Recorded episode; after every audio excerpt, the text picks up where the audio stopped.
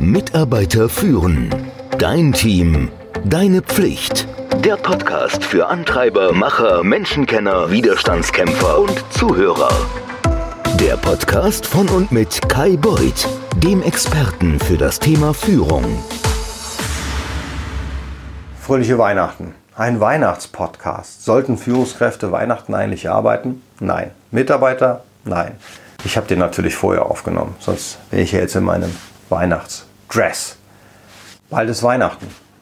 Dauert nur noch knapp eine Woche. Und da ist wichtig, nochmal zu reflektieren und vor allen Dingen das eine oder andere Buch vorher zu lesen. Ich möchte dir wieder eine Empfehlung geben. Wenn du Weihnachten 2020 eine Führungskraft bist, dann ist es gut möglich, dass du dich wie Ebenezer Scrooge fühlst. Du kennst Ebenezer Scrooge nicht? Aus der Weihnachtsgeschichte von Charles Dickens? dann ist das meine Buchempfehlung für dich. Oder besser meine Streaming-Filmempfehlung. Und zwar in der Version von Disney mit den Muppets.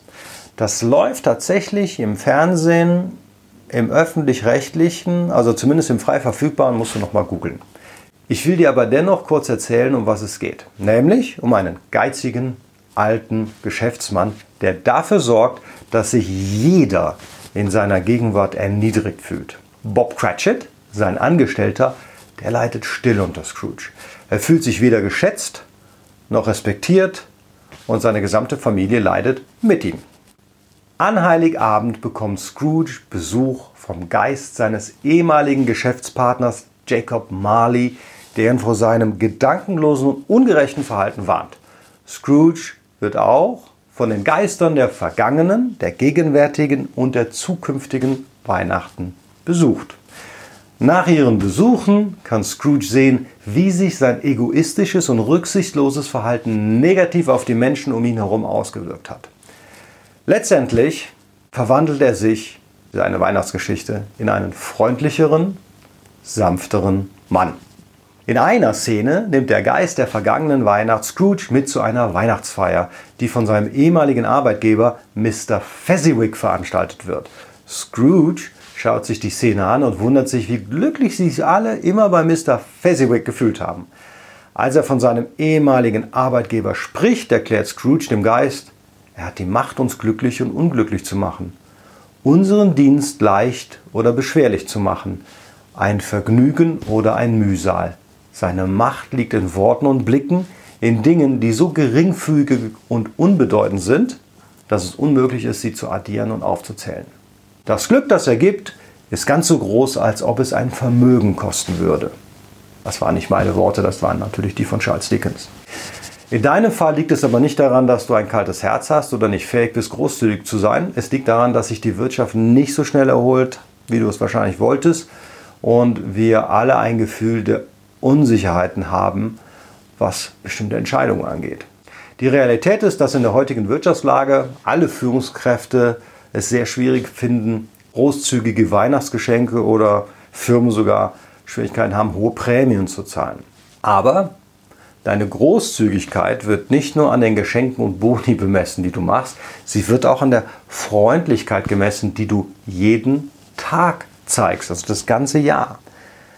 Leider scheint es nicht so einfach zu sein, freundlich zu sein oder nicht so einfach, wie es sich anhört. Denn Menschen um dich herum zum Beispiel zu helfen, sie zu ermutigen, auf alle Rücksicht zu nehmen, das kann schon eine Herausforderung sein. Und wenn der Stresspegel steigt, die Projekte sich der kritischen Phase nähern und die Persönlichkeiten anfangen aufeinander zu prallen, ja, dann wird es besonders schwierig. Du brauchst die Geister der vergangenen, der gegenwärtigen und der zukünftigen Weihnachten, um Scrooge in eine gütige, gebende Seele zu verwandeln. Und hoffentlich können dieselben Geister dir helfen, Muster der Freundlichkeit zu entwickeln.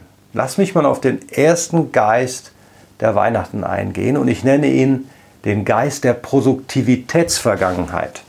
Feiere die bisherigen Erfolge deiner Mitarbeiter und Teammitglieder. Erinnere dein Team aktiv daran, wie beeindruckt du von ihren früheren Leistungen warst. Menschen genießen es, sich an ihre früheren Erfolge zu erinnern und sie werden auch dazu getrieben, weiter zu performen. Außerdem baut die Erinnerung an vergangene Erfolge ein organisatorisches Gedächtnis auf und die Mitarbeiter werden ihren Platz in diesem kollektiven Gedächtnis haben wollen. Das nur mal so nebenbei. Der zweite Geist der Weihnacht ist der Geist der Belohnung und der Gegenwart. Also bei Dickens ist es natürlich der Geist der Gegenwart. Also der Belohnung der Gegenwart. Allzu oft bleiben die kleinen Dinge während des Tagesgeschäfts unbemerkt. Wenn du etwas siehst, was dir gefällt oder einen bestimmten Teil eines Projektes, das gut gemacht wurde, sag sofort was. Sofort. Spar dir deine freundlichen Worte nicht bis zur Leistungsbewertung am Ende des Jahres auf. Dieses Jahresendgespräch, das ja meistens im Januar komischerweise stattfindet. Die Mitarbeiter erinnern sich an die kleinen informellen Komplimente mehr als an Urkunden, Orden, Boni, was weiß ich. Kleine, ungezwungene Komplimente und handgeschriebene Notizen im Übrigen kommen von Herzen. Ich weiß, in der virtuellen Welt sind handgeschriebene Notizen schon schwieriger. Sie sind ein wahres Spiegelbild dessen, was du fühlst und die Mitarbeiter reagieren positiv auf sie. Lass uns auf den dritten Geist eingehen, der Geist der Entwicklung der Zukunft. Bei Dickens ist es natürlich der Geist der Zukunft. Es gibt eine alte Regel über erste Verabredungen, also erste Dates. Wird ein Date ein zweites oder ein drittes Treffen erwähnt, dann weißt du, oh, es läuft gut.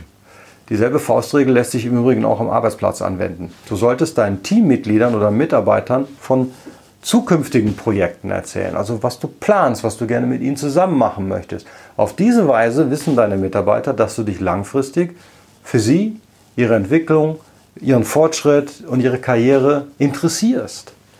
Diskutiere mit ihnen über Projekte, die du mit ihnen in der Zukunft machen möchtest. Zeig ihnen, welche neuen Fähigkeiten und Fertigkeiten sie in den kommenden Herausforderungen in der Zukunft erlernen werden.